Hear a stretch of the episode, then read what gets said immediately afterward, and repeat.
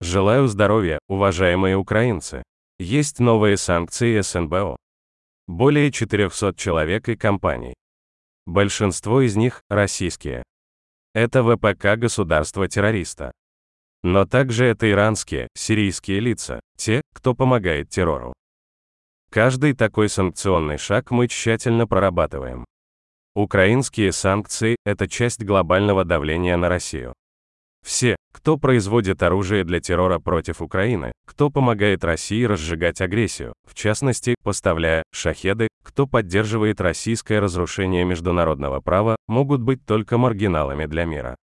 Теми, кого в конце концов привлекут к ответственности за все, что они делают против наших людей, против людей в целом, против международного права. И это, кстати, будет касаться не только террора против украинцев, не только попыток аннексии нашей земли, начиная с Крыма, но и других агрессий России против международного порядка, против нормальной, мирной человеческой жизни. В том числе и на территории Сирии. Народ Сирии не получил надлежащей международной защиты, и это дало ощущение безнаказанности Кремлю и его сообщникам. Города Сирии российские бомбы разрушали так же, как и наши украинские города. Именно в этой безнаказанности значительная часть нынешней агрессивности Кремля. Когда украинский народ защитит себя, когда на нашей земле будет восстановлена сила устава ООН, сила справедливости, это даст гарантии мира и для многих других частей света. Вот для чего работает наша глобальная коалиция, антивоенная коалиция. Эта неделя принесла хорошие результаты в отношении вооружения для нашего противостояния российской агрессии состоялось очередное заседание Рамштайна. Есть новые оборонные пакеты от наших друзей, от Канады, Германии, Франции, Дании, Эстонии. Это касается боеприпасов и амуниции, танков и артиллерии. Есть очень нужное решение по арчерам, большое спасибо Швеции. Решение относительно МИГов, спасибо Словакии. Продолжают мощно помогать Польша, Литва, Британия, Европейский Союз, Соединенные Штаты и многие другие. Спасибо всем нашим партнерам. Состоялся разговор между Украиной и США в расширенном оборонном формате. Со стороны Украины были министр обороны, главком, командующий оперативными направлениями, это генералы Сырский и Тарнавский, командующий воздушными силами, руководитель офиса. Я присоединился к этому разговору.